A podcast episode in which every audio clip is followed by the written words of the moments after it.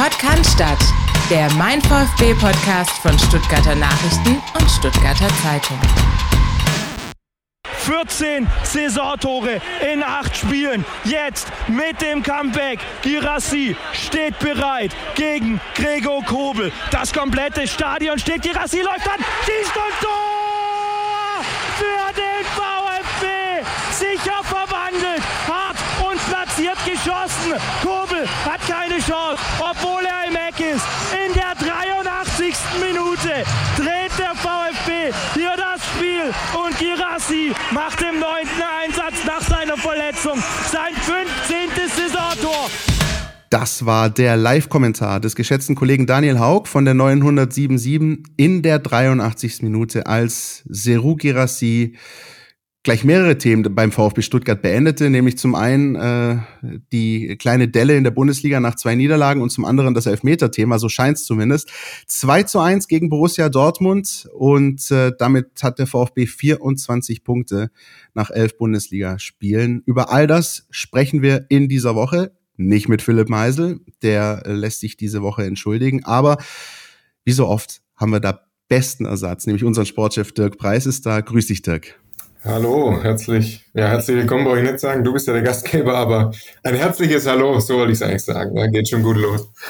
Und wir haben ja in der vergangenen Woche, als wir schon gewusst haben, dass es bei Philipp eng wird, habe ich dich gefragt, ob du Lust hast. Und ähm, da hieß es schon, der darf der Krisenpreis wieder ran, weil wir dich ja gerne holen, äh, wenn es ein paar Niederlagen gibt. Das lief jetzt am Samstag bisschen anders. Wie fühlt sich's für dich an, nach dem Sieg und nach so einem äh, Saisonstart äh, hier mal zu quatschen? Ja, ich habe erst mal den Kalender gecheckt, weil äh, es ist ja unwirklich. Äh, einerseits fühlt man sich wie, wenn man auf die Punktausbeute schaut, denkt man, okay, es ist äh, schon März oder April, 24 Punkte. Das wurde meistens frühestens da erreicht zuletzt. Das andere ist, ist es wirklich Herbst, weil da keine Krise, kein VfB-Trainer auf der Kippe. Also ungewohnte Gefühle nach zwei Jahren oder zwei Spielzeiten höchster Krisenmodus. Ja, also brauchen wir nicht verhehlen, dass auch uns in unserem Beruf uns das auch mal ganz gut tut, dass wir nicht jede Woche ähm, über negative Erlebnisse berichten, sondern da auch mal in lachende Gesichter schauen und ähm, Positives zu berichten.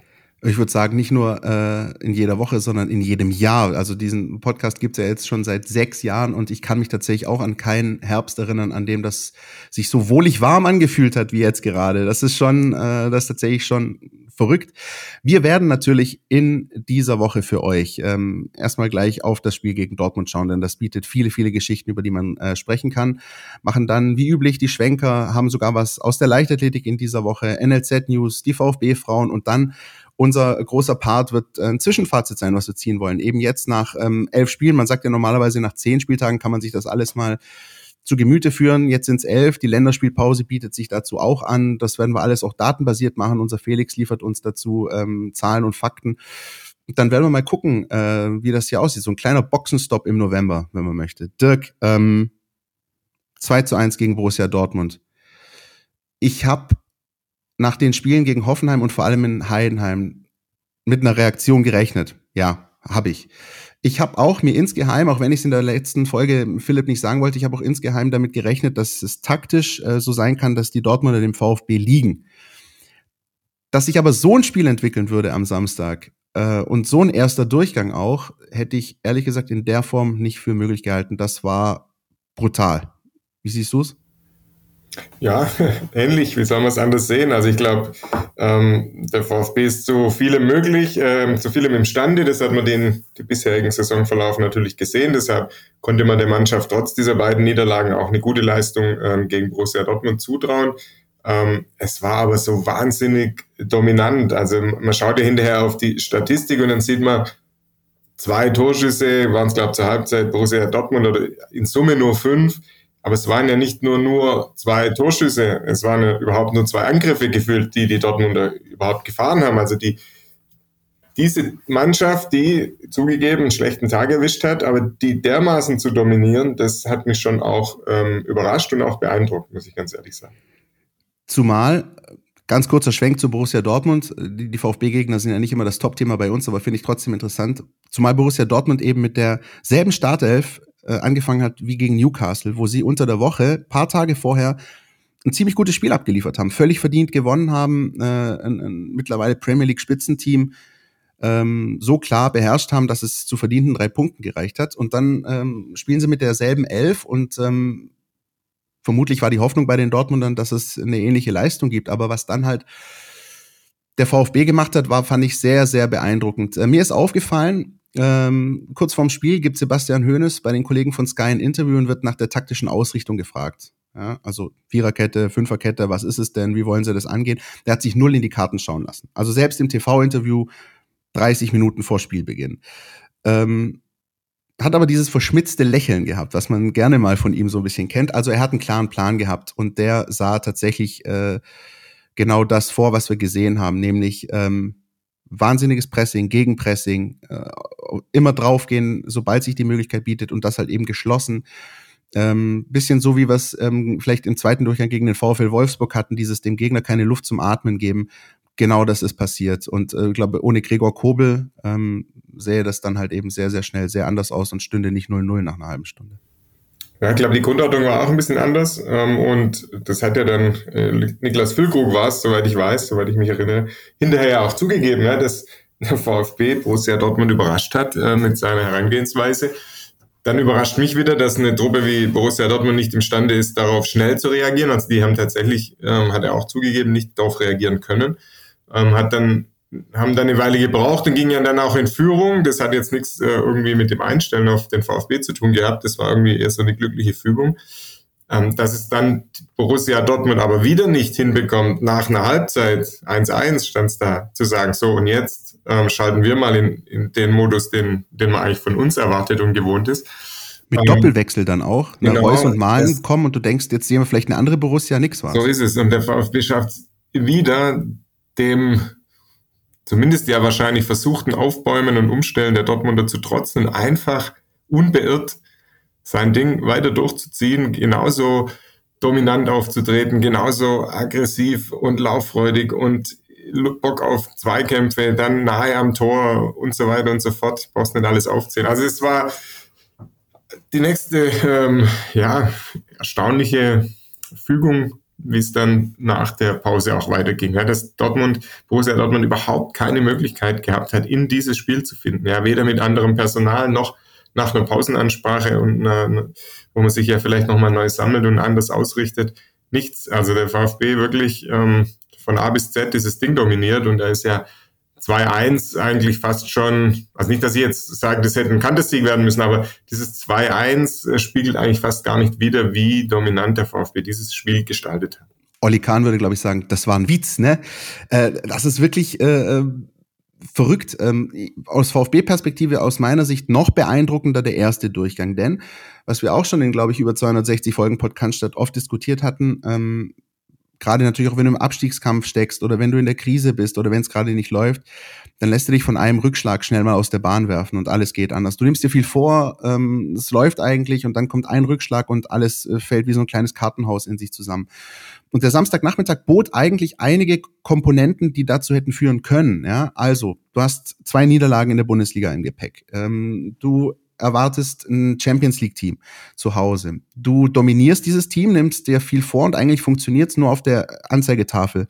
Spiegelt sich das noch nicht wieder. Du kriegst einen Elfmeter, den du verschießt, den dritten in drei aufeinanderfolgenden Bundesligaspielen. Du machst aber weiter und kassierst mit der ersten äh, halbwegs gefährlichen Aktion des Gegners das 0-1. Das sind schon drei, vier Dinge, die andere Teams dazu führen würden, ja, ein Stück weit an sich zu zweifeln, äh, vielleicht auseinanderzubrechen, vielleicht das Spiel aus der Hand zu geben. Und das ist für mich eigentlich das Beeindruckendste. Diese Mannschaft macht einfach weiter. Also zwei Niederlagen geschenkt, dritte verschossene Elfmeter geschenkt, der Gegner schießt aus dem Nichts das 0-1 geschenkt. Die machen weiter und erzielen vor der Pause das 1-1. Schüttelten sich vielleicht nach dem 0-1, vielleicht haben sie sich drei, vier Minuten ein bisschen schütteln müssen, aber dann ging das einfach, also ja, wie, weiß nicht, wie so, ein, wie, so, wie so eine Maschine, die kurz geölt werden musste und dann geht's einfach weiter wie, wie zuvor.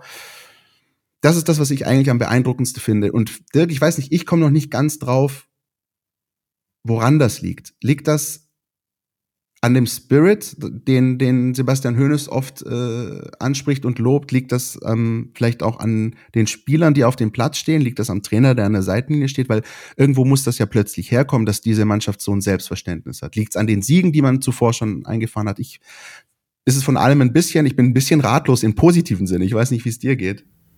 Ja, es heißt ja immer so schön, es gibt keinen Ersatz für Siege im Fußball, im Sport generell. Das stärkt natürlich dein Selbstbewusstsein, dein, den Glauben an die Nummer, ähm, an das, was der Trainer dir auch vorgibt.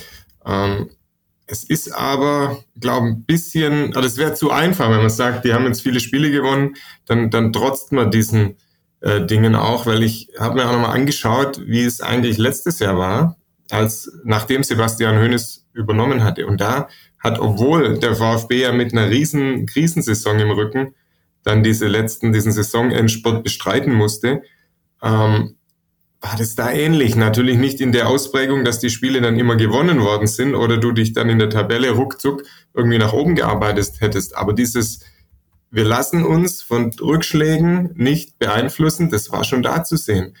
Ähm, eins der ersten Spiele unter Sebastian Hoeneß war Borussia Dortmund das Heimspiel, 3 zu 3, ja, wo du hinten liegst, wo du auf 2-2 gehst wo du quasi schon in der Nachspielzeit nochmals 2-3 kriegst und dann doch nochmal ähm, den Ausgleich machst damals. Dann haben sie in Augsburg gespielt, äh, da lagen sie 0 zu 1 hinten, haben den Punkt geholt.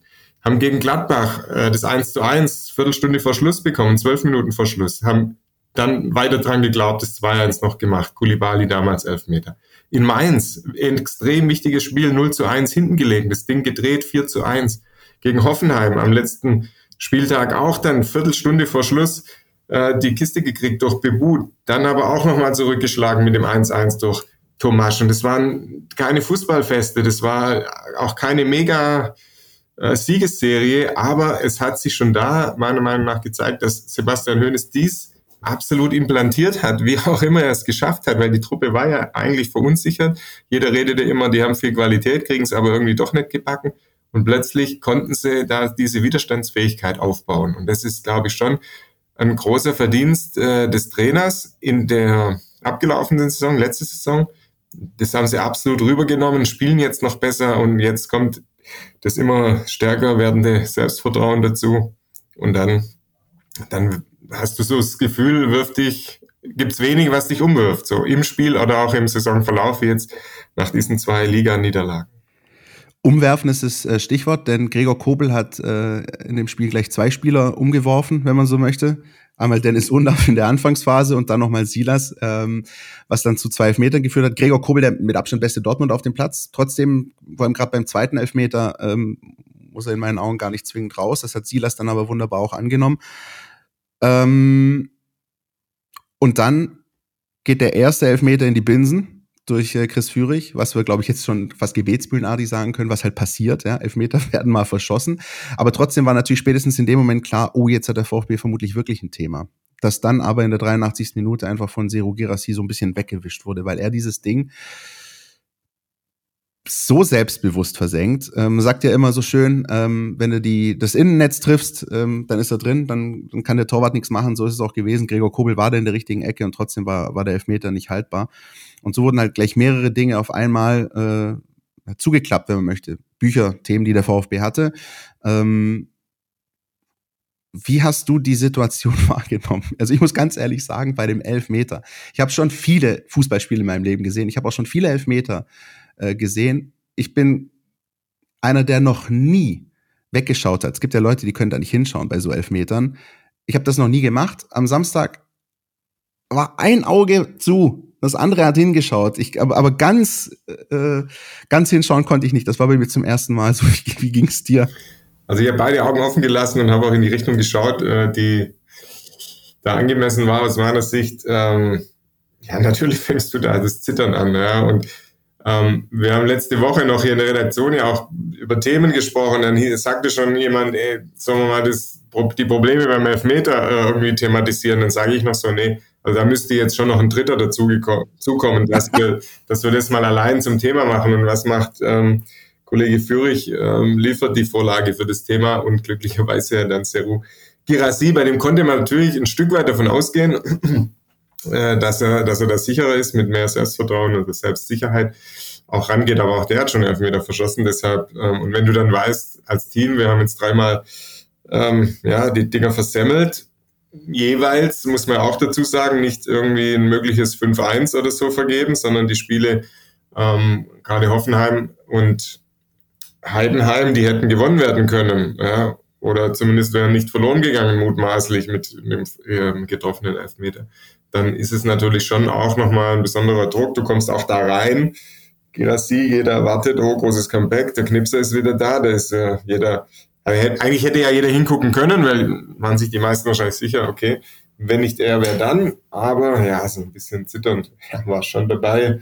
Aber wie du es gesagt hast, viel besser kann man den dann auch nicht schießen. Und der Gregor Kobel, ähm, der war ja nicht nur im Eck, der war auch extrem lang, hat er sich gemacht. Und also viel weiter Richtung Tormitte hätte die Kugel äh, nicht kommen dürfen. Ja, da hätte er die Pranke wieder dran gehabt. Das stimmt, viel Platz war da nicht. Und dann ähm, vermutlich in dem Fall dann wirklich so eine Mischung aus ähm, Stärke, Selbstbewusstsein beim VfB und ähm, irgendwas, was bei Borussia Dortmund fehlt, war dann eben so, dass dann einfach noch zwölf Minuten zu spielen waren nach dem Elfer, also mit Nachspielzeit zwölf Minuten, in denen die Dortmunder aber nicht mal ansatzweise auch nur in die Nähe des VfB-Tors gekommen sind. Zum einen eben, weil es der VfB da sehr, sehr geschickt gemacht hat, die Räume zugemacht hat, äh, das sah, also für mich sah das Gefühl so aus, als wäre ein VfB-Spieler mehr auf dem Platz in dem Fall. Ähm, zum anderen haben die Dortmund auch einfach schlicht und ergreifend keine Lösung da mehr gefunden. Also selbst der lange Hafer hat dann irgendwann nicht mehr funktioniert. Ähm, und so konnte der VfB dieses 2 zu 1 nach Hause bringen. Ähm, ein 2 zu 1, denke ich, an das man sich noch lange erinnern wird, nicht zwingend wegen des Ergebnisses, das ist eher so äh, Kicktipp-Klassiker 1000, aber die Art und Weise, wie dieses Spiel gewinn, gewonnen wurde vom VfB, die ähm, halt, glaube ich, nach. Das hat man auch gemerkt, wenn man dann auch die überregionalen Medien sich ein bisschen angehört hat. Klar, die haben natürlich dann sehr viel Borussia Dortmund fokussiert, aber dieses Spiel war äh, kein gewöhnliches. Also im Prinzip wird es ja darauf ankommen, wie der VfB jetzt weitermacht in der Saison, ob man sich, ob man über dieses Spiel noch lange sprechen wird, weil wenn die ähnliche Auftritte jetzt in den nächsten Wochen hinlegen und da, wir kennen ja die Gegner, die jetzt kommen, ähm, Frankfurt, Leverkusen, die Bayern, wenn die da nochmal ein paar so Auftritte hinlegen, dann wird man über Dortmund mehr so arg viel sprechen, sondern über die jeweils nächsten Top-Auftritte. Und da kann man wirklich gespannt sein, was da passiert die nächsten, nächsten Wochen bis zum, bis Weihnachten dann. Werden wir unbedingt. Und um sozusagen den Deckel drauf zu machen auf dieses Spiel des VfB gegen Borussia Dortmund, haben wir natürlich unseren Felix, der nochmal den datenbasierten Blick auf die Partie vom Samstagnachmittag legt. Bitteschön. Der Mein VfB Abschlussbericht. Hier gibt's die Zahlen zum Spiel. Was für ein Spiel, was für eine Leistung. Der VfB hat zum ersten Mal seit sechs Jahren ein Heimspiel gegen BVB gewonnen, trotz zwischenzeitlich drei verschossenen Elfmetern in der Bundesliga in Serie. Die Kobelparade gegen Fürich war dabei natürlich auch noch die erste Elfmeterparade eines BVB-Keepers seit zehn Jahren. Der VfB hat mit fünf nun die meisten Elfmeter unter allen Bundesligisten erhalten, dabei aber eben nur zwei verwandelt. So wurde der Pokalfinalspruch von 2013, wir können alles, auch Berlin, online direkt einmal umgedichtet gewechselt in Wir können alles außer Elfmeter. Zumindest bis der Comebacker Girassi eingewechselt wurde. Der 2 zu 1 Siegtreffer war sein Saisontor Nummer 15 in neun Spielen. Ein Treffer alle 44 Minuten. Da können auch Kane und Co. nicht mithalten. Es war ein 2 zu 1, das aber viel höher hätte ausgehen müssen. 4,28 zu 1,12 Expected Goals listet die Bundesliga. 22 zu 5 Torschüsse. Nur gegen Hoffenheim feuerten die Schwaben noch einen mehr ab. Allein in Halbzeit 1 gaben die Stuttgarter mehr Torschüsse ab als die Bayern beim gesamten 4 zu 0 Sieg in Dortmund. 10 zu 1 Schüsse waren es direkt aufs Tor. Nur gegen Darmstadt war es ein Schuss aufs Tor mehr. Genauer noch im Topspiel. Der VfB hatte 19 Abschlüsse im gegnerischen Strafraum. Borussia Dortmund hatte zwei Ballkontakte im gegnerischen Strafraum. Dazu kommen 58 zu 42 Prozent Ballbesitz pro Stuttgart. Der VfB spielte 613 Pässe. Mehr spielte man gegen Darmstadt, Hoffenheim und leicht mehr in Heidenheim. Diese spielte man am Samstag mit einer Passquote von 89 80 Prozent. Zwar nur um 1 Prozent, aber das war die beste Passquote in der bisherigen Bundesliga-Saison des VfB. Dasselbe Bild in der Laufleistung. Die 121,3 Kilometer sind um 100 Meter der Höchstwert bisher. Der BVB unterlag auch in den Sprints und den gewonnenen Zweikämpfen und auch die sechs Ecken waren tatsächlich ein VfB-Saison-Topwert. Nur gegen Bochum gab es noch eine mehr. Das war ein Statement oder wie umstrittene Sky-Experten sagen würden, ein Klassenunterschied. Der VfB Stuttgart steht nun bei 24 29 Punkten. So viele Punkte sammelt man in der vergangenen Saison quasi eine gesamte Hinrunde später am 28. Spieltag. Passenderweise war das der Spieltag des Last Minute 3 zu 3 gegen den BVB und spätestens jetzt kann wohl selbst der letzte Kritiker den rekordhaften Saisonstart des VfB nicht mehr auf das vermeintlich einfache Auftaktprogramm schieben. Mille grazie, Felix. Er hat mir sagen lassen, er hätte gern immer eine andere Sprache. Das muss ich jetzt noch ein paar Wochen durchziehen. Französisch, Englisch hat man schon jetzt. Äh, ich glaube, es war Italienisch, zumindest der Versuch dessen. Felix werden wir nachher auch nochmal hören, denn wir haben unseren großen Blog nachher, in dem wir ein Zwischenfazit ziehen nach elf Bundesligaspieltagen, also auch über dieses Dortmund-Spiel hinaus gesehen. Zuerst haben wir aber ein kleines Päuschen und dann noch ein anderes Thema. Ihr wisst ja, Freitag ab 1 macht jeder seins. Aber bevor ihr ins Wochenende geht, müsst ihr noch eine Sache erledigen. Eure Mails checken und den Mein VfB Newsletter lesen. Da steht alles drin, was ihr braucht, um rund um die Weiß-Roten mitdiskutieren zu können.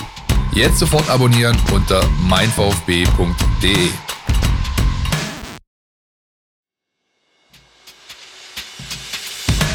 So, Dirk, ähm, der Podcast ist ja normalerweise äh, bekannt dafür, sich mit dem Fußball zu beschäftigen, äh, in ganz großen Teilen. Hin und wieder kommt mal ein bisschen Vereinspolitik rein. In dem Fall ist es so, äh, dass wir über die Leichtathletik sprechen. Aus Gründen, denn da ist ähm, die Woche was passiert, was man, denke ich, durchaus als Paukenschlag bezeichnen kann. Das ist auch ein Wort, was ich schon längst mal verwenden wollte. Was hat sich da getan, Dirk? Du weißt mehr. Ja, der VfB hat seine seit letztem Jahr bestehenden Top-Beziehungen zur University of Texas in Austin genutzt und hat von dort äh, Leo Neugebauer losgeschweißt und der jetzt für den VfB antritt.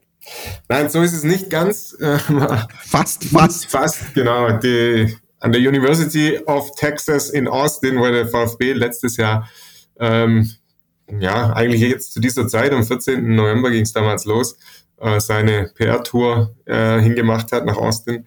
USA, ähm, dort studiert Leo Neugebauer. Und Leo Neugebauer ist nicht irgendein Student ähm, an der University of Texas, jetzt habe ich es zum dritten Mal gesagt, ähm, sondern ist der beste deutsche Zehnkämpfer. Er hält seit Juni, 8. Juni dieses Jahres den deutschen Rekord. Der hatte davor 39 Jahre Bestand, Jürgen Hingsen. Äh, die, ich weiß nicht, ob es im Podcast-Publikum jemand äh, gibt, der Jürgen Hingsen noch live erlebt hat. Aber Jürgen Hingsen war derjenige, der diesen Rekord irgendwie ewig gehalten hat. Und dann kam Leo Neugebauer, hat sich da in den USA top entwickelt zu einem Top-10-Kämpfer in der Leichtathletik und der startete bisher für die LG Leinfelden-Echterdingen und wechselt jetzt fürs kommende Jahr ähm, zum VfB Stuttgart und ist damit auch nicht der Einzige, aber das ist natürlich so die Top-Nachricht jetzt für die VfB-Leichtathleten. Leo Neugebauer war bei der äh, WM in Budapest auch auf äh, Titelkurs. Also er war nach dem, nach dem ersten Tag, ähm, kurzer ja. Einschub für diejenigen, die sich nicht so viel mit der Leichtathletik beschäftigen. Äh, Zehnkampf verstreckt sich über zwei Tage. Fünf äh, Wettkämpfe am ersten, fünf am zweiten. Da werden dann Punkte gesammelt und nach diesem ersten Wettkampftag war er auf Goldkurs. Ähm, dann am zweiten Tag äh, ein, zwei Disziplinen, die, die ein bisschen in die Binsen gegangen sind. Aber trotzdem äh, eine, eine Riesenleistung. Und da ist er, glaube ich, zum ersten Mal so der breiten Öffentlichkeit, der breiten deutschen Sport, Sportöffentlichkeit zum ersten Mal so richtig äh, in Erscheinung getreten. Und ähm, ich erinnere mich, er war auch vor ein paar Wochen mal im ähm, ZDF Sportstudio und hat da auch äh, ein paar Dinge geäußert, unter anderem auch ähm, mal ein bisschen äh, quer verglichen wie das denn so ist mit ähm, Sportförderung, auch mit Einzelsportlerförderung in Deutschland und anderswo, beispielsweise in den USA. Äh, er hat ja da den Weg dann eben gesucht und ähm, hat gesagt, dass das auch durchaus bessere Möglichkeiten für ihn waren bisher als halt eben in Deutschland. Das ist dann nicht ganz so einfach, auch was Fördertöpfe und und und angeht, ohne das jetzt beizutreten. Aber jetzt hat der VfB ihn sozusagen für sich gewinnen können. Und das ist echt ein absolutes Statement, gerade wenn man sich eben seinen Werdegang anschaut. Ne? Das, ist, äh, das ist schon nicht ohne, dass er dann künftig ähm, sozusagen den Brustring repräsentiert. Ich erinnere mich früher, ich meine, heute ist es immer noch so, aber früher war es immer so, war da Bayer Leverkusen war so das Vorzeigeding in der Leichtathletik, ja? alle mit dem Bayerkreuz. Und jetzt äh, hat der VfB da richtig gut ähm, auf sich aufmerksam gemacht. Noch das ist ja was, was dann sozusagen auch für die Strahlkraft dieses Vereins ähm, durchaus wichtig ist, dass es nicht nur der Fußball ist. Ja, also die hatten, die, die Leichtathletikabteilung hatte schon immer ähm, leistungssportliche Ansprüche. Also es ist nicht so, dass das die letzten Jahre irgendeine Breitensportveranstaltung war, sondern da gab es natürlich immer wieder Athletinnen und Athleten, die äh, wirklich auch international erfolgreich waren. Nico ähm, Kappel hatten wir auch schon bei uns zu Gast. Genau, zuletzt, das war ja schon so die, die erste auch dieser, ja, diese Ära jetzt mit Nico Kappel, äh, Janis Fischer, der auch ähm, äh, kleinwüchsig ist und Para-Kugelstoßer ist, der letztes Jahr Weltmeister geworden, nee, dieses Jahr Weltmeister geworden ist. Ähm, in seiner Klasse, der startet in einer anderen wie Nico Kappel. Wir haben die Marie-Laurence Jungfleisch, die Hochspringerin. Ähm, Mehrfache die, deutsche Meisterin. Genau, die auch zweimal bei Olympia schon dabei war. Die rumänische Weitspringerin ähm, gibt's noch, die auch jetzt Bronze in Budapest gewonnen hat, als die Deutschen ja so ohne äh, Medaille nach Hause gekommen sind, die Alina Rotaru-Kottmann. Die startet auch für den VfB, ein Diskuseur für den David Robel. Und die, haben, die alle, die ich jetzt genannt habe, haben ihre Verträge auch verlängert. Also das kommt zu diesem Statement mit Leo Neugebauer dazu. Und es gibt eben noch andere Neuzugänge, die durchaus auch absolute hohe Ansprüche haben. Ähm, Anjuli Knesche, ähm, Stabhochspringerin, ist deutsche Meisterin aktuell. Tabea Eitel, Weitspringerin, deutsche U20-Meisterin. Ja, also da ist schon nochmal das ohnehin schon ähm, gute Team ähm, nochmal absolut aufgewertet worden und da im nächsten Jahr ja Olympische und Paralympische Spiele anstehen, darf man sich durchaus Hoffnung machen, dass da eine VfB-Fraktion ähm, vertreten sein wird bei den Leichtathletikwettbewerben. Die starten dann da zwar nicht im Brustring-Trikot, sondern mit dem Bundesadler auf, der, auf dem Trikot, aber ist sicherlich auch eine schöne Sache und für den, für den VfB ist es natürlich ähm, ja, ein weiterer Imagegewinn, ähm, auch ein Zeichen der Stärke des ganzen Clubs, dass man jetzt nicht nur ein Fußballclub ist, sondern dass da auch andere gute Leistungen vollbracht werden. Und deshalb ist es ja auch ein bisschen beeindruckend, was da jetzt den, den Leuten gelungen ist. Und wenn man es, ja, wenn man die Elogen dann rund um die Vorstellung gehört hat, hat da MHP, der Namensgeber der Arena, der auch Sponsor ist, durchaus auch seinen Teil dazu beigetragen, dass so etwas jetzt möglich ist, dass also das Geld, das in den VfB gesteckt wird, nicht nur auf den Fußball konzentriert wird, sondern auch solche Projekte unterstützt werden. Und ich glaube, das ist ja dann eben auch so eine Art Kettenreaktion. Ne? Also zum einen, äh, du startest das mal was, du hast auch schon erfolgreiche Athleten, Nico Kappel aber angesprochen, ähm, eine unserer sympathischsten Gäste, wie ich fand, in, in 265 äh, Folgen Podcast statt. Ähm, das heißt, ähm, jemand, der sowieso auch schon Erfolg hat, der bekannt ist, ist auch Werbegesicht, äh, ich meine auch für die äh, deutsche Sportförderung und ähm, jetzt eben jemand auch wie Leo Neugebauer zu holen, du hast Marie Loros Jungfleisch angesprochen und, und, und. Das heißt, das sind durchaus ähm, bekannte Gesichter der Leichtathletik, dass die dann eben den VfB repräsentieren, das, das macht schon was aus. Ja. Und gerade, ich glaube, mit Blick auf Paris, ja, da werden sie nicht das Brustring-Trikot tragen, aber äh, dennoch einfach, ähm, ja, dass, dass, dass man es schafft, und das ist ja auch etwas, was für den VfB ja wichtig ist, ähm, nicht nur sozusagen Bundesliga-Tabelle, äh, sondern auch in aller Munde in Anführungsstrichen zu sein, da, dass der VfB einfach auch in der Hinsicht äh, Gesprächsthema ist, dass man sagt, aha, guck mal hier, der VfB nicht nur eine Bundesligamannschaft, äh, nicht nur äh, ein Frauenteam, das äh, in der Oberliga gerade für Furore sorgt, sondern auch andere Sportarten. Das war etwas, das ich finde, in, in vielen vergangenen Jahren, wenn man dann irgendwie auch die Mitgliederversammlung hatte, dann hat man so die anderen Sportarten so ein bisschen by the way abgehandelt. Und jetzt wird das halt eben mit Leben gefüllt. Dass es einfach wirklich nicht nur der Fußball ist, sondern dass es äh, ein Verein für Bewegungsspiele ist. So ja, und sagen wir, der, der VfB, der rühmt sich ja jetzt auch zu Recht mit 85.000 Mitgliedern, äh, wahrscheinlich sind es im Moment sogar schon ein bisschen mehr. Und das ist auch wunderschön. Und aber man muss sich ja nichts vormachen. Viele werden Mitglied, um den Fußball zu unterstützen, ja, oder dadurch ihre ähm, an Tickets zu kommen. An Tickets, das wollte ich jetzt ganz am Schluss sagen, um das nicht Entschuldigung. zu stellen, ja, um ihre Treue zu demonstrieren äh, mit dem Verein, um ihre Verbundenheit zu demonstrieren, ähm, aber natürlich auch viele vorrangig um bessere Chancen auf Tickets. Wenn man das die letzten Monate so anschaut, hast du ja als nicht Dauerkarteninhaber, nicht Mitglied oder nicht Fanclub-Mitglied äh, eigentlich gar keine Chancen mehr, ein Heimspiel besuchen zu können. Aber das am Rande. Auf jeden Fall zahlen die 85.000 einen Mitgliedsbeitrag. Der ist vor zwei Jahren und vor einem Jahr auch mal erhöht worden, wurde auf der Mitgliedersammlung damals beschlossen. Und davon profitieren natürlich die Abteilungen. Und das ist vielleicht auch ein kleiner Mosaikstein, dass sowas jetzt möglich ist bei den Leichtathleten. Und das zeigt einfach, VfB ist der größte Verein in Baden-Württemberg, weil ich habe die Gründe gerade angesprochen, die Leute eben aus besonderen Gründen Mitglied werden. Nicht alle oder die wenigsten dann quasi aktiver Sportler beim VfB sind. Aber es ist schon auch schön, dass solche Zeichen dann gesetzt werden, um zu zeigen, auch wir haben Mitglieder, die nicht nur da sind und Karten vorrangig oder vor allen anderen kaufen wollen, sondern wir bewegen da auch in anderen Sportarten abseits des Fußballs. Etwas bewegen wollen wir nachher auch im weiteren Verlauf unserer Folge, wenn wir auf äh, das große Zwischenfazit zur bisherigen Bundesliga-Saison schauen. Vorher machen wir noch kurz Pause.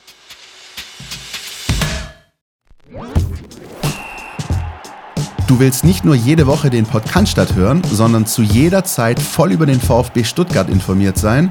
Mit dem Mein VfB Plus Abo bleibst du immer auf Ballhöhe. Erhalte Zugriff auf das Matchcenter, Live-Ticker, multimediale Inhalte und vieles mehr. Jetzt die Mein VfB App runterladen und das Abo vier Wochen kostenlos testen. Verfügbar im Apple App Store und im Google Play Store. NLZ News. Neues von den Nachwuchsmannschaften. Im Nachwuchsleistungszentrum des VfB Stuttgart war es das Wochenende der Unentschieden, wenn man so möchte. Denn äh, der Reihe nach alle Juniorenteams äh, U21, U19, U17 haben Pünktchen geholt. Die U21 holten 1-1 bei der TSG Hoffenheim 2. Lee Egloff, der den wichtigen Ausgleich geschossen hat und somit dafür sorgt, dass in der Tabelle oben in der Spitzengruppe alles so ein bisschen eng beieinander bleibt, ähm, zumal auch ähm, die Konkurrenten da oben, äh, Stuttgarter Kickers und FC Homburg, ebenfalls Remis gespielt haben, 2-2. Da hat sich also nicht viel getan. Trotzdem wichtig für das Team, weiter hier zu punkten und äh, oben mit dabei zu sein. Äh, als nächstes geht's für den VfB 2 am 26. November zu Hause gegen TSV Schott Mainz. 14 Uhr geht's los. Da ist jetzt überall ein bisschen ein Päuschen. Die Mannschaften, die Juniorenmannschaften sind äh, mit ihren äh, Nationalmannschaften unterwegs und deswegen dauert das ein bisschen, bis das nächste Spiel ansteht. Die U19 kam zu einem torlosen Unentschieden bei den Löwen. Äh, TSV 1860 München, ähm, da ja, war ein ordentliches Spiel. Am Ende war vielleicht auch sogar ein bisschen mehr drin, aber man nimmt den Punkt mit. Hier geht's auch für die U19 weiter. Am 25. November 13 Uhr zu Hause gegen die TSG Hoffenheim. Und äh, ja, auch die U17 holt einen Punkt. 1-1 gegen den ersten FC Nürnberg, da zumindest mal so ein bisschen die Pleitenserie gestoppt und einen Punkt eingefahren. Als nächstes geht's da am 25. November 13 Uhr auswärts auf den Betzenberg zum ersten FC Kaiserslautern. Die U17 haben wir übrigens angeschaut. Ja, wie war es? Erzähl. Ja, es fand ja ähm, kurz vor dem Spiel gegen den, also Profispiel gegen BVB statt. Genau, war die Chance für den Doppler zu, für viele Fans. Ja, genau. Im Gegensatz zu vielen anderen bin ich dann nachher wieder heimgefahren, weil die Kollegen dran waren, ins Stadion zu gehen. Ich dann am Fernseher saß. Ähm, nee, aber sagen wir mal, war ein, eher ein glückliches Unentschieden. Ja, also die, ähm, da hat man wahrscheinlich schon gemerkt, dass da die letzten Spiele ein bisschen Wirkung gezeigt haben. Die B-Jugend ein bisschen aus der Spur gekommen ist. Die hatten ja einen Top-Saisonstart am Anfang hingelegt und die, die Nürnberger waren da eigentlich ein bisschen griffiger, ein bisschen spielfreudiger und hatten auch die besseren Chancen von dem her. Gut für den VfB, dass es noch mit 1 zu 1 dann am Ende ausgeht. Wie sagt man so schön, den Punkt nimmt man dann gerne mit. Ja, auch wenn es daheim war. Dann hören wir uns mal an, äh, was an der Hafenbahnstraße los war. Bitteschön. VfB Frauen. Die Highlights aus der Hafenbahnstraße. Präsentiert vom Brustring Frauen Podcast. Am vergangenen Sonntag trafen die Frauen des VfB Stuttgart auf den Tabellenneunten der Oberliga Baden-Württemberg, den FV Niefern 09. Wer VfB-seitig davon ausgegangen ist, dass sich daraus ein klares Bild zugunsten der Brustringträgerinnen ergibt, der wurde zumindest in der ersten Halbzeit enttäuscht. So richtig ins Spiel kamen die Weiß-Roten zunächst nicht. Dies lag nicht unbedingt an einem schlechten Spiel der VfB-Frauen, sondern eher daran, dass die Gäste eine sehr gute Defensivstruktur in ihrem Spiel aufwiesen. Gepaart wurde das Ganze mit einem gesunden, aber nicht unfairen Maß an Aggressivität und Einsatz. Große Chancen konnte sich das Gegnerteam aber auch nicht erarbeiten. Daher stand es zur Halbzeit denn auch nur in Anführungszeichen 1 zu 0 für den VfB Stuttgart durch ein Tor von Leonie Kopp in der 20. Minute. Die zweite Halbzeit sollte sich dann aber ganz anders gestalten. Direkt nach dem Wiederanpfiff konnte Svea Fleischmann auf 2 zu 0 erhöhen. In der Folge kam der VfB dann langsam ins Spiel und auch in Fahrt. Die VfB-Frauen waren nach und nach in der Lage, ihre Qualitäten auszuspielen und den Sack zuzumachen. Dem 3 zu 0 von Leonie Kopp in der 73. Minute folgte ein traumhafter direkter Treffer nach einer Ecke von der Ballkünstlerin im VfB-Dress Lauretta Themay. Und ja, Auch eine Regel sollte sich wieder bewahrheiten. Das Spiel ist erst zu Ende, wenn sich auch Jana Beuschlein in die Torschützinnenliste eingetragen hat. In der 92. Minute machte die Kapitänin mit dem 5 zu 0 den Deckel drauf. Erwähnenswert ist, dass Lavinia Haas aus der eigenen Jugend in der 80. Minute nach ihrem Debüt gegen Freiburg St. Georgen am vergangenen Wochenende erneut eingewechselt wurde. Jessie Knaus und Anja Selensky fehlten krankheitsbedingt, rotationsbedingt spielte auf der Torspielerinnenposition Laura Bozenhardt. Am kommenden Sonntag um 14 Uhr kommt es dann zum Derby, bei dem nur wenige Kilometer entfernt liegenden FSV Waldebene Stuttgart Ost. Spannend macht das Spiel aber nicht nur der Derby-Charakter, sondern auch die Tatsache, dass Waldebene Ost als Drittplatzierter der Oberliga Baden-Württemberg zurzeit einer der Verfolger um die Meisterschaft ist. Es verspricht also spannend zu werden. Deshalb Sonntag, 19.11., 14 Uhr auf zum Sportpark Waldebene Ost. Vielen Dank an die Kollegen vom Brustring Frauen Podcast. Auch hier wieder auf den neuesten Stand gebracht. Und dann kommen wir jetzt zum großen Zwischenfazit. Nach nicht zehn, sondern nach elf Bundesligaspieltagen steht der VfB da mit 24 Punkten. 24, das ist drei mal acht. Das heißt, der VfB hat acht Siege geholt, drei Niederlagen. Das ist das, was ich so ein bisschen beitragen kann.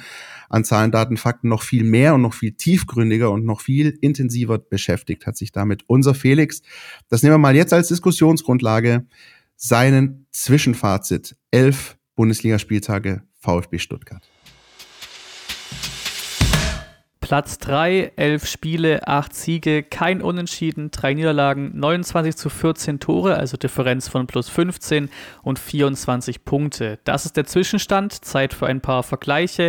In den letzten beiden Saisons hat der VfB jeweils nur 7 Siege in der gesamten Saison nach 34 Spieltagen.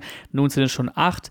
Die 29 Saison-Treffer hatte man nach 24 Spieltagen. Wie schon oft angesprochen, ist einer der besten Saisonstarts des VfB Stuttgart in der Historie. Es war schon mal der beste, aktuell ist zweitbeste. 2003 hatten die Schwaben schon 27 Punkte auf dem Konto. Die 24 Punkte jetzt sind sogar besser als letzten Zweitligastarts. 2016 waren es 22 Punkte, 2019 waren es 20. Mit dieser Punktzahl stand letzte Saison in der Bundesliga zum selben Zeitpunkt auf dem ersten Platz. Und dabei unterperformen die Schwaben aktuell sogar leicht. Nach den Expected Points von Understat sind es 1,71 weniger als zu erwarten war. In dieser Tabelle wäre der VfB noch einen Platz besser, zweiter, ebenfalls beeindruckend beeindruckend. Nur nach der Niederlage in Leipzig stand der VfB auf einem Platz außerhalb der Top 4. Sonst waren es einmal Platz 1, dreimal Platz 2, fünfmal Platz 3 und einmal Platz 4. Zehn Punkte Abstand sind es auf den achten Platz, also den ersten Platz außerhalb der europäischen Plätze. Und das alles nach der Relegation in der letzten Saison noch drastischer. 15 Minuten vor Spielende am letzten Spieler gegen Hoffenheim beim Rückstand von 0 zu 1 hätte nur ein Schalker Tor in Leipzig gefehlt, dass der VfB Stuttgart direkt absteigt. Zu einem Top-Tabellenplatz gehören natürlich auch Top-Werte in den Saisonstatistiken. Zuerst individuell, Zagadou ist Siebter in den gewonnenen Kopfballduellen, 50. Stiller Vierter in der Passquote, 93,55 Prozent im Schnitt. Fürich ist geteilt Dritter in den Vorlagen, 5 Stück. Garassi ist Zweiter in den Toren, 15. Und Silas ist der geteilt schnellste Spieler der Liga mit 35,97 km/h. Nun der Vereinsvergleich: Platz 6 in den gewonnenen Kopfballduellen, 229. Platz 5 in den gewonnenen Zweikämpfen, 1007 77, Platz 3 im Ballbesitz, 56 Prozent im Schnitt, Platz 3 in den Torschüssen und Toren, 175 und 29, Platz 3 in der Passquote, 87,6 Prozent und die geteilt wenigsten Karten in der Liga mit 15. Kein Wunder also, dass der VfB seinen Marktwert bei Transfermarkt um über 50 Prozent auf über 180 Millionen erhöht hat, Platz 9 in der Bundesliga jetzt. Eine Riesenleistung der Mannschaft von Sebastian Hoeneß, der bisher beim VfB wettbewerbs- und saisonübergreifend einen Schnitt von 2 2,08 Punkten pro Spiel abgeliefert hat. Vielen herzlichen Dank, Felix. Das ist so ein bisschen das nüchtern betrachtete, äh, Dirk. Da haben wir jetzt viel gehört, aber du und ich, wir sind ja so ein bisschen fürs Gefühl da. Das, Gefühl, ja. das Gefühle, wo man nicht beschreiben kann. Ja. Also das alles, was wir jetzt gehört haben, lässt sich, finde ich, einfach auch atmosphärisch äh, unterlegen. Gibt es aber irgendetwas trotzdem, was du sagst, das ist was, was mich am allermeisten beeindruckt mit Blick auf diese elf Bundesligaspieltage plus zwei Pokalspiele, die es ja auch noch gab, darf man, darf man auch nicht vergessen, gegen die TSG Balingen und gegen den ersten FC Union Berlin. Ja, ich will ohne diese diesen Statistiken zu viel Bedeutung beizumessen, ähm, ist ja aber schon so, dass man beim Blick auf diese auch schon gar nicht mehr von nüchternem Blick sprechen kann, weil der löst ja schon Begeisterung bei den meisten VfB-Fans aus. Zu Recht. Du hast die drittmeisten Tore hinter Bayern und Leverkusen. Du hast die drittmeisten Torschüsse hinter Bayern und Leverkusen. Du hast die meisten Elfmeter. Gut, das ist äh, die, ja, das ist jetzt nicht so über, darüber wollen wir nicht mehr sprechen. über Elfmeter. Über du bist Elfmeter. bei der Passquote Platz drei hinter Leverkusen und den Bayern. Du bist im Ballbesitz äh, Platz drei hinter den Bayern und Bayer Leverkusen. Du bist bei den gewonnenen Zweikämpfen in absoluten Zahlen in der Spitzengruppe dabei. Äh, also du bist dazu noch eine faire Truppe, weil du bei den gelben Karten auf Platz 16 stehst, also quasi auf Platz drei, wenn man es umdrehen möchte. Also das ist sind einfach tolle Zahlen, die, an denen man sich dann als VfB-Fan sicherlich auch noch ein bisschen laben kann und die ja nicht einfach so sind, dass man sagt, okay, Statistik passt mit der Tabelle eigentlich nicht zusammen, sondern VfB steht eben hinter Bayern und Bayer Leverkusen äh, auch genau in dem Bereich, was die viele Statistiken eben auch ausweisen. Deshalb sind es in dem Fall keine Statistiken ohne Wert, sondern spiegeln da ganz viel wider.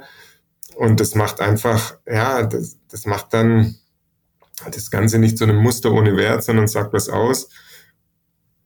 Und noch dazu sind es Spiele, die begeistern. Also wir haben es ja auch schon gesagt, sowas wie jetzt gegen Dortmund, der VfB überzeugt. Ja, die holen nicht irgendwie, wirken sich nicht einher und holen dadurch die Siege, sondern die überzeugen und die verfolgen einen Plan. Auch das sieht man. Ja, die, die haben Dinge, da haben sich Dinge eingeschliffen. Das ist erkennbar. Ja. Also weiß jeder, was er zu tun hat. Die, die Truppe, wie sie auf dem Platz steht, ja, die, die harmoniert, auch wenn es mal Veränderungen gibt. Ja, du bist nicht abhängig, ich sage das jetzt mal ganz mutig, von einem Spieler, auch wenn unter, unter, der, unter dem Fehlen von Seru Girassi diese zwei Liga-Niederlagen kamen.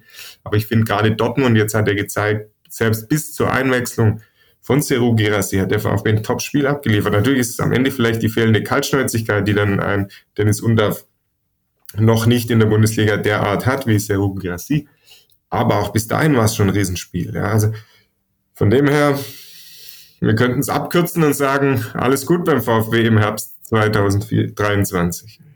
Es ist echt crazy und ich würde sogar ähm, ein Stück weit ähm, vorgehen, also zeitlich, chronologisch. Ähm, denn ja, die Zahlen ähm, hat Felix genannt, die hast du uns auch nochmal schön, die, die wichtigsten dargelegt. Ähm, übrigens, je länger ich drüber nachdenke, ähm, ist es natürlich auch so, dieses Elfmeter-Thema muss man gar nicht wegwischen, da würde ich mich gerne revidieren, weil alleine auch die Tatsache, dass du so viele Elfmeter rausholst, zeigt ja, dass du eine Offensivpower genau, auf dem du Platz kommst kriegst, in diese ne? Situationen. Ja. Genau, du kommst überhaupt in diese Situationen. Am eigenen 16er kriegst du keine Elfmeter für dich wenn man das vergleicht, Borussia Dortmund hatte am vergangenen Samstag zwei Aktionen im gegnerischen Strafraum. Ja, also das äh, so, das heißt, das spielt auch nochmal rein. Aber ich würde trotzdem sogar noch ein Stück weiter äh, nach vorne gehen und zwar vor den Saisonbeginn oder zum Saisonbeginn, äh, zum Ende der Transferperiode. Wir hatten das, ähm, dass Borna Sosa weggegangen ist, dass Konstantinos Mavropanos weggegangen ist, dass Wataru Endo weggegangen ist. Ähm, und da musstest du schnell reagieren, da musste man sich auch schnell schütteln. Ähm, und auch das, also sozusagen, so wie der VfB es einfach schafft, ähm, auf dem Spielfeld in, innerhalb eines Spiels sich zu schütteln ähm, und sowas abzulegen und, und, eine Reaktion zu zeigen, so ist das halt auch im Großen passiert. Ähm, zum einen auf dem Transfermarkt. Ich bin, ähm, ich war damals schon äh, latent begeistert, jetzt bin ich es endgültig. Ich finde, Angelo Stiller ist ein Welttransfer, würde Olli Dittrich sagen. Ähm, also den, den zu holen, den loseisen zu können, dass er auch sofort so einschlägt und, und sich einfügt in dieses Team, als wäre er schon Jahre da. Ähm, das ist ein ganz, ganz wichtiger äh, Schritt gewesen. Auch aber Spieler, die schon länger da waren, die sich absolut stabilisiert haben. Dann Axel Sagadou, der na, nach seiner, äh, nachdem er hier verpflichtet wurde, immer mal wieder so auch kleine Böcke hatte, ein bisschen Unsicherheiten gezeigt hat, der mittlerweile absoluter Stabilitätsfaktor ist in dieser Mannschaft. Also es ist eine Mischung aus allem und dazu dann eben auch der Saisonstart rein sportlich, wenn du in eine Saison startest mit zwei 5-0 Heimsiegen gegen Bochum, die, eine Mannschaft, die du als äh, Konkurrent im Abstiegskampf äh, gewähnt hast und dann vor allem gegen den SC Freiburg, eine Mannschaft, die international spielt und seit Jahren eigentlich sowas wie das Kryptonit für den VfB war. Wenn du natürlich so startest, zwischendrin nochmal 5-1 in Leipzig verlierst und dich aber auch davon nicht vom Weg abbringen lässt, dann zeigt das eben, dass da absolut gewachsene Strukturen sind auf dem Platz. während der 90 Minuten, aber eben offenbar auch neben dem Platz, wenn es eben um Geschichten wie Transfers und Atmosphärisches geht. Ja, also wir machen tatsächlich die Woche ähm, auch noch, ist dann nachzulesen in der Mein VfB-App oder auf unseren Homepages von Stuttgarter Nachrichten und Stuttgarter Zeitung, ähm, machen wir genau die Geschichte Endo, Mataru Endo, ähm, Konstantinos Mavropanos, Bona Sosa, wie groß waren die Schmerzen, vor allem natürlich bei Mataru Endo, als der kurzfristig noch hieß, okay, ähm, verabschiedet euch. Ähm, von Legendo, da war natürlich schon die Sorge groß, ob das, äh, ob dem VfB da sein Herz herausgerissen worden ist und damit ähm, jetzt vieles ins Wanken gerät und dass du über die drei quasi gar nicht mehr sprichst, außer jetzt in dem Fall, wie wir es tun, dass du eben nicht, also du, wir sprechen darüber, dass man nicht über sie spricht, ja, das, das zeigt schon, dass da an den, an den einzelnen Stellen, die du ja auch gerade beschrieben hast, schon ähm, wirklich gut Spieler eingesetzt worden sind oder sich Spieler, die schon da waren, richtig gut entwickelt haben oder auch vielleicht diese Lücke genutzt haben, die es jetzt plötzlich gab, um ähm, da reinzustoßen. Ich glaube, bei Dan Axel Zagadou ist es einfach so, der kommt mit seiner, der kommt diese, der kommt diese Stabilität, die er jetzt zeigt, über die körperliche Stabilität. Ja, der war dann auch immer, der hat zwar da gezwackt, mal da, letztes Jahr erinnere ich mich noch, oder Anfang dieses Jahres in Marbella, wo ja auch alle gesagt haben, hey, ist auf dem Top-Weg, dann ähm, hat Tangi Kulibali einmal in seinem Leben gezeigt, dass er Zweikampf kann und er hat ihn. Ähm, ich erinnere ja, mich, ja. Umgenietet. So, und jetzt ist er eben auch ähm, die meiste Zeit fit. Ähm, dem tun sicherlich die Pausen, die Länderspielpausen gut, äh, dass er da ein bisschen kürzer treten kann. Dann Waldemar Anton, immer schon einer, der so sportlich vorangegangen ist. Jetzt mit der Binde finde ich, hat ihn absolut aufgewertet, ihm nochmal mehr Bedeutung beigemessen, mit der er super umgeht. Also ist irgendwie keine Bürde. Angelo Sensationelle Körpersprache. Ich bin genau. großer Fan seiner Körpersprache ja. auf dem Platz. Ja. ja. Den siehst du auch gerade nach dem, also jetzt da Gegentor Dortmund, äh, den siehst du sofort wieder, äh, manchmal holt er den Ball, manchmal geht er, der guckt gar nicht mehr nach hinten. Ja. Also da geht's nicht irgendwie zum Torwart und mit dem noch diskutieren, nee, ab zum Mittelkreis, es geht weiter, wir spielen weiter. Dann Angelo Stiller, hast du gesagt, passt fußballerisch natürlich. Irgend perfekt hätte ich jetzt im Gegensatz zu dir so noch nicht ganz auf dem Schirm gehabt. Ja, weil ähm, ich mir nicht vorstellen hätte können, dass er quasi an der zentralen Position neben äh, Atakan Karaso dann auch dieses, diesen Wataru Endo vergessen lässt. Und ja, und dann hat natürlich bei Seru Girassi ist irgendwas nochmal explodiert und das sind dann so die Zutaten, ähm, dafür, dass du über die, die gegangen sind, obwohl es vermeintliche Hochkaräter waren und dem VfB ja auch ordentlich Geld wieder gebracht haben, dass du quasi schon gar nicht mehr über die sprichst. Und dann hast du Dennis Undaf, den du holst, der ähm, Seru Girassi auch ähm, in der Phase besser, vermutlich besser ersetzt hat, als es das Gefühl so ein bisschen sagt, weil einfach die, die Messlatte eine andere war, der aber Spiele entscheidet, wie in Köln, ja. Du hast äh, Chris Führig, der in der Zwischenzeit zum deutschen Nationalspieler gereift ist, der aus einem Spieler, der oftmals die falschen Entscheidungen trifft, plötzlich in den allermeisten Fällen die richtigen trifft. Ähm, vergangenen Samstag mal ausgeklammert. Und ähm, aber das ist ja zu diesen Transfers kam natürlich bei einzelnen Spielen auch eine wahnsinnige Entwicklung. Und da war dieser ja. äh, Saison-Endspurt mit dem, was ich vorhin beschrieben habe, dass plötzlich auch der Trainer den Jungs gezeigt hat, hey, wir können widerstandsfähig sein, wir, ihr habt das Zeug, hat dann natürlich viele auch nochmal gestärkt, gerade so ein Chris Führig, ja. Ähm, dass die jetzt endlich, bei manchen ja endlich, äh, Mio ist so ein Beispiel, ja, der plötzlich Vertrauen bekommen hat in die, dieser Schlussphase, obwohl es spitz auf Knopf stand. Ja, hat er plötzlich, obwohl er davor immer ihm gesagt hat, er bringt nicht das, was, er, was wir hier brauchen. Plötzlich war das gefragt und er hat es perfekt genutzt und für den VfB genutzt der macht eine Entwicklung, endlich diesen nächsten Schritt, weil er Vertrauen kriegt. Chris Führig hat ja dann im Sommer auch nochmal an sich gearbeitet, hat man ja auch schon mal, ähm, glaube ich, besprochen und auch geschrieben, dass der quasi mit Personal Trainer auch wirklich an den Abschluss, nicht nur an irgendwie Muckis oder so, sondern wirklich an Abschlussqualitäten, die die richtige Entscheidung treffen im richtigen Moment, wann tripple ich, wann schließe ich ab, wann flanke ich, gearbeitet hat, ja, dass die, die Jungs auch Bock gekriegt haben, nochmal, glaube ich, an sich zu arbeiten und diesen nächsten Schritt äh, zu gehen, dass eben nicht gesagt wurde, ewiges Talent oder so, sondern die wollten zeigen jetzt, dass, dass da mehr geht in der, mit der Truppe, in der Truppe und das hat dann bei vielen auch geklappt. Ja, dann hast du so natürliche Stabilisatoren wie irgendwie Hiroki Ito. Mr. Diago. Bitte? Würde ich ihn, ich nenne ihn nur noch Mr. Diago, ja, weil er diesen genau. Diagonalball ja. so wunderbar hinkriegt, allein vor dem 1-1 äh, gegen Dortmund äh, formvollendet. Ja, also der spielt ja gefühlt so immer auf einem Level und es ist glücklicherweise ein recht hohes. Ja, und dann hast du jetzt schon mit so viele Zutaten, ja, die was, also gute Zutaten, ja, mit, wie gesagt, ein Koch würde sagen, aus guten Produkten kannst du auch ein ordentliches Essen machen. Ja, da sind jetzt einfach äh, gute Produkte da auf dem Wochenmarkt zusammengesucht.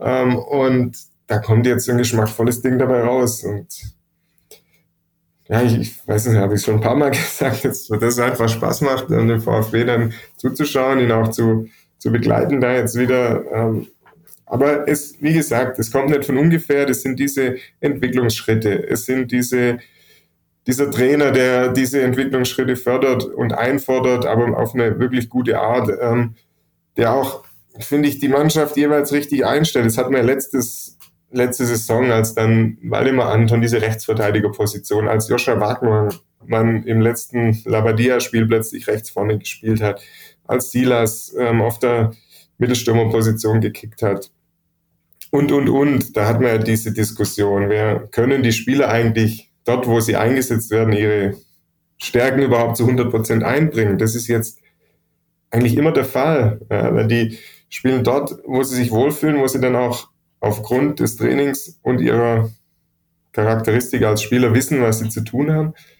Und so greift dann schon, oder so kommt eines zum anderen und es ergibt dann in Summe eine Top-Leistung gepaart, oder nicht gepaart, sondern Teil dessen ist ja auch, glaube ich, ein guter Spirit in der Mannschaft. Und da finde ich es manchmal, das, man sagt jetzt, als Girassi zum Beispiel ausgefallen ist, jetzt haben wir keinen adäquaten Ersatz, weil wir diesen Spielertypen nicht nochmal im Kader haben. Aber vielleicht ist genau das so ein Geheimnis auch von Team Spirit. Da kommt dann ein anderer, ein Dennis Undaff, der weiß, eigentlich bin ich nicht so richtig der Konkurrent, weil wir sind nicht gleiche Typen und konkurrieren jetzt um den einen Platz, den es für so einen Typen wie mich gibt, sondern der weiß, ich habe andere Stärken und die versuche ich jetzt einzubringen. Und nach dem Spiel in Dortmund siehst du die Arme in Arm vom Platz laufen. Ja, geil. Ja, also sowas, ob es gewollt ist oder nicht, natürlich ist es Idealfall, hast du zwei Gerassis im Kader und wenn der eine nicht kann, bringst du den anderen. Aber ich glaube, manchmal ist es in Sachen Kaderzusammenstellung dann eben auch so.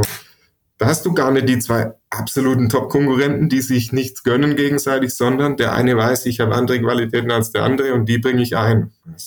Plus, es macht den VfB deutlich variabler und deutlich unberechenbarer. Und das ist etwas, was ich finde, was zum Beispiel gerade unter Sebastian Hoeneß sehr, sehr beeindruckend ist. Ja, der VfB hat seinen Spielstil, hat seine DNA ein Stück weit fußballerisch. Aber was Sebastian Hoeneß, seit er hier beim VfB ist, einfach auch macht, ist, er kombiniert die Stärken seines Teams, die Stärken der Spieler, die er zur Verfügung hat, mit den Schwächen des kommenden Gegners. Also er richtet ja die Mannschaft schon auch immer wieder auf den Gegner aus und denkt sich da bestimmte Matchpläne aus. Das haben wir am Samstag, glaube ich, ähm, in Perfektion nahezu gesehen. Das ist ihm vielleicht zweimal in seiner Amtszeit, seit er beim VfB ist, nicht gelungen. Das war einmal bei der Hertha im, im Saisonendspurt ja. und das war in Heidenheim. Da hat er sich zweimal so ein bisschen, oder hat sich der VfB zweimal den Schneid abkaufen lassen. Aber ansonsten hat er findet eben Sebastian Hoeneß auch jedes Mal die richtige Mischung, das Mittel zwischen wen stelle ich auf, was mache ich, was ist unser Ziel und wo kann ich beim Gegner reinstechen, wo sind Möglichkeiten beim Gegner, äh, den vor Denksportaufgaben zu stellen und den vor Herausforderungen zu stellen. Und ich glaube, diese Mischung, die macht es einfach aus. Ähm, jetzt bin ich nicht in der Kabine drin, äh, aber ich äh, habe den Eindruck, es wirkt so, als sei einfach keine Woche wie die andere als sei jedes Mal was Neues da, als gäbe es immer neue Impulse, weil ein neuer Gegner wartet, weil eine neue Aufgabe wartet und und auch da ein bisschen eben immer Anpassungen vonstatten gehen. Und ich glaube, das macht möglicherweise auch für die Mannschaft einfach sehr, sehr spannend. Es ist, es scheint einfach so auch wie Sebastian Hoeneß auch sagt, einfach eine stetige Entwicklung zu sein. Ja, wir wollen nicht stehen bleiben, wir wollen immer weitergehen, wir wollen den nächsten Schritt gehen und der nächste Schritt kommt immer im Idealfall am nächsten Samstag mit neuen Zielen, mit neuen Aufgaben. Aber das ist ja diese Frage, wie, was für eine Herangehensweise habe ich? Ja, richte ich mich in der Spielvorbereitung sehr am Gegner aus oder vertraue ich sehr auf das, was ich selbst machen möchte? Das ist ja immer so ein schmaler Grad. Ja, du pendelst quasi zwischen Tim Walter, der sagt, mir doch egal, wer da drüben steht, äh, wir spielen unser Ding. Wir können uns nur selbst schlagen. Ja, sieht man ja, was dann in der Relegation dabei herauskommt. Oder ähm, auch dem anderen Extrem, dass, was, dass ein Trainer in, in, vor jedem Spiel sagt, also wir gucken, was der Gegner uns anbietet und reagieren nur darauf oder richten uns nur darauf. Du musst ja eine gute Mischung finden. Und das ist ja klar auch ein, ein Geheimnis, was jetzt so gut läuft, gerade, du hast ja beschrieben, ja, man, man versucht, die Stär eigene Stärken perfekt einzubringen, bedingt dadurch, dass Spieler auf der richtigen Position spielen, bedingt dadurch, dass du als Gruppe gut zusammenwirkst, bedingt dadurch, dass du, dass jeder genau weiß, was zu tun ist, dass der Plan passt. Und dann kommt das andere, dann schaust du noch auf den Gegner und sagst, okay, jetzt nehme ich die und die Anpassung vor, weil Gegner beim langen Ball nach links vorne Probleme oder Pressing mögen die überhaupt nicht. Ja. Oder wir lassen die kommen, weil mit dem Ball geht's nicht so. Und das macht der VfB bis auf wenige Ausnahmen wirklich tatsächlich auch recht gut in dieser Saison was uns vielleicht zur ähm, äh, Kernfrage führt. Ich traue mich noch nicht eigentlich, sie zu stellen, aber ich muss es trotzdem machen, wenn ich den Sportchef da habe. Ähm, muss der VfB sich dann irgendwann mal neue Saisonziele setzen? Wenn nicht jetzt, wann? Wie siehst du das? Ist es wirklich so, dass man erstmal gut beraten ist, zu sagen, komm, wir gucken, dass wir diese Sagen, wo wir den 40 voll machen und bis dahin halt mal äh, schön den Ball flach? Oder wie, wie siehst du die ganze Geschichte? Ja, also natürlich kommt die Diskussion immer auf und es wird ja irgendwann auch lächerlich äh, zu sagen, wir wollen nicht absteigen, weil ähm, klar kannst du jetzt alle Spiele verlieren, es wird aber nicht passieren. Alle sind sich ja, glaube ich, einig, die es sind keine Träumer, die jetzt sagen, der VfB wird dieses Jahr mit dem, es wird nicht so knapp werden wie die vergangenen zwei Jahre, weil die jetzt eben schon 24 Punkte haben.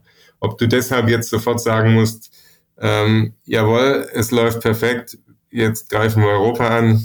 Werden sie wahrscheinlich auch nicht gut beraten. Also wir, wir würden es wir würden es ihnen wahrscheinlich ordentlich um die Ohren hauen, wenn sie das machen würden, weil ähm, das hätte natürlich mit der viel beschriebenen Demut und ähm, erstmal wieder stabilisieren und mal eine sorgenfreie Saison, es würde ja alles konterkarieren, was sie da gesagt haben. Deshalb passt es für den Moment natürlich absolut. Und ähm, im Fußball, glaube ich, ist es oft so, dass du Chancen, die sich bieten, dann irgendwann einfach auch versuchen musst wahrzunehmen. Und wenn du dann am 25. Spieltag noch Dritter oder Vierter bist, ja, ist doch logisch, dass dann die Ansprüche auch in der Mannschaft so sind, dass die sagen, das wollen wir jetzt bis zum Schluss verteidigen. Ja, das musst du dann gar nicht groß formulieren. Also von dem her, glaube ich, passt es im Moment absolut, weil sie sind ja auch bisher perfekt damit gefahren. Und ich finde auch, das passt perfekt und ähm, äh, den großen Lackmustest wird es dann wahrscheinlich eben gerade auch noch im, schön in der Adventszeit geben.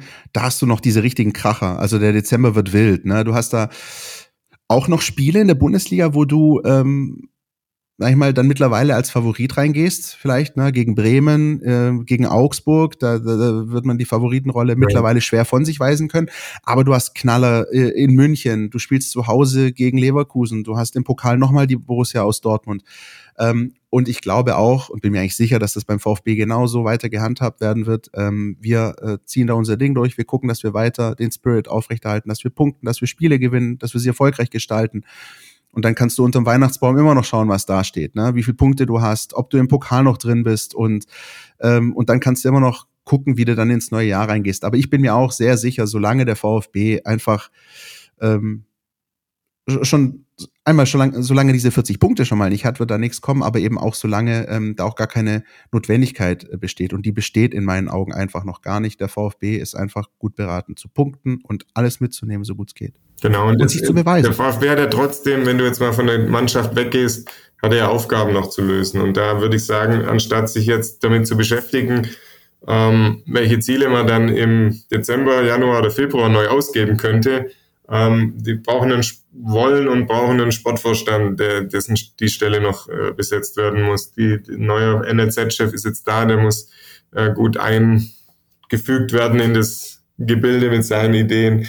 Ähm, Transfers müssen vorbereitet, also die langfristige Ausrichtung. Man muss sich ja irgendwie über kurz oder lang vorbereiten, dass vielleicht einer wie Seru Gerassi nicht mehr hier spielt. Wie reagierst du dann? Bist du darauf vorbereitet? Also es sind ja die Aufgaben, die es immer gibt. Und dann sage ich einfach, der alte Spruch im Erfolg ähm, passieren die größten Fehler, das sollte einfach diesmal nicht passieren. Jetzt sind wir noch mitten in der Saison, aber deshalb bescheiden bleiben oder einfach normal bleiben, ja, jetzt nicht irgendwie durchdrehen, sondern sich hinter den Kulissen auf die Dinge konzentrieren, die getan werden müssen, dass der Verein das, was er jetzt leistet oder was die Mannschaft jetzt leistet, als Basis nehmen kann, auch wenn es am Saisonende vielleicht nicht der dritte Platz ist, sondern ein anderer, hoffentlich in der oberen Tabellenhälfte, dass das einfach die Basis ist für weitere erfolgreiche Jahre und nicht ein Ausrutscher nach oben. Das ist, glaube ich, das Allerwichtigste, dass das nicht ein Ausschlag ist und wir irgendwann in einem Jahr hier sitzen und sagen, jetzt ist der VfB wieder, VfB wieder da, wo man ihn aufgrund der letzten zehn Jahre irgendwie verortet. Na, das ist doch ein perfektes Fazit für unser Zwischenfazit, würde ich sagen, an der Stelle. Ähm, wir werden das natürlich für euch weiter beobachten. Äh, gut, dass wir das jetzt ein bisschen ausnutzen konnten, die Länderspielpause, um da auch mal kurz Luft zu holen, innezuhalten und äh, einfach mal die Situation auch so ein bisschen auf sich wirken zu lassen und ein Stück weit auch zu genießen. Wir hoffen, euch da draußen geht's genauso und ging's genauso. Wir hören uns wieder in der nächsten Woche. Äh, dann mit unserem Live-Event mit äh, Alexander Werle und Fabian Wohlgemuth. Das gibt's dann in der kommenden Woche für euch zu hören. Und dann natürlich auch wieder die reguläre Folge, in der wir dann vorausschauen auf die nächste Aufgabe des VfB Stuttgart, dann auswärts bei Eintracht Frankfurt. Und wie immer gilt an der Stelle, meldet euch bei uns, gebt uns Feedback, äh, schreibt uns Lob, Kritik, alles, was euch einfällt, an info at meinvfb.de oder at meinvfb über Instagram, über Facebook, über Twitter und gerne auch unseren YouTube-Kanal besuchen. Da gibt's diesen Podcast ja seit ein paar Wochen auch zu hören. Dirk, vielen herzlichen Dank, dass du dir Zeit genommen hast. Sehr gerne. Gibt's denn noch Plätze für kommenden Montag? Es gab noch einige ganz, ganz wenige Plätze. Äh, nach meinem Kenntnisstand sind die mittlerweile weg. Ähm, okay. Aber wie auch immer das läuft, wenn es noch Plätze gibt, dann könnt ihr die bei uns einsehen in der Mein VfB Plus App. Ähm, dann ist das für euch noch freigeschaltet. Wenn diese Kachel nicht mehr da ist, dann ist äh, wohl jeder Platz weg und dann müsst ihr euch äh, damit begnügen, eben dann die Folge unter der Woche zu hören. Aber jeder von euch da draußen wird dann früher oder später auf jeden Fall in den Genuss dieser Folge kommen. Auf jeden Fall eine, äh, ein Event, auf das wir uns, glaube ich, hier in der ganzen Redaktion sehr freuen. Ähm, Kollegen, wer mal Kollegen Pavlic und Meisel zum Anfassen sehen will, hat da die Möglichkeit, ob anfassen auch geht, äh, werden wir noch sehen, aber. Das überlege ich mir noch. wir anderen äh, werden auch da sein, die regelmäßig über den VfB berichten. Also, glaube ich, wird eine schöne Sache. Dann nächste Woche Montag mit hochkarätigen Gästen vom VfB. Also, wie gesagt, äh, wer, wenn es noch Karten gibt, bemüht euch drum. Äh, dann haben wir da einen schönen Abend und ein cooles Event. Freuen wir uns sehr drauf und freuen uns auch drauf, ähm, euch wieder in der nächsten Woche ähm, zu beglücken mit dann zwei Folgen. Einmal eben unserem Live-Event ähm, und dann der regulären Folge mit Blick auf die nächste Bundesliga-Partie. Dirk, es war mir ein Fest. Vielen Dank. Ebenso. Bis bald. Macht's gut. Bis nächste Woche. Und das letzte Wort hat äh, der geschätzte Kollege Frank Buschmann, denn auch der hat am vergangenen Samstag das einmal eingeordnet, was da gegen Borussia Dortmund passiert ist. Ciao. Und dann kam Serhu Girassi. 66. Minute. Und alles, was jetzt passiert, ist kitschig. Stuttgart in der Offensive. Mio schickt den ebenfalls eingewechselten Silas und der wird regelwidrig von Gregor Kobel gestoppt. Elf Meter. Die zweite in diesem Spiel nach drei Vergebenen in Folge in der Bundesliga. Aber jetzt war er ja da, Girassi.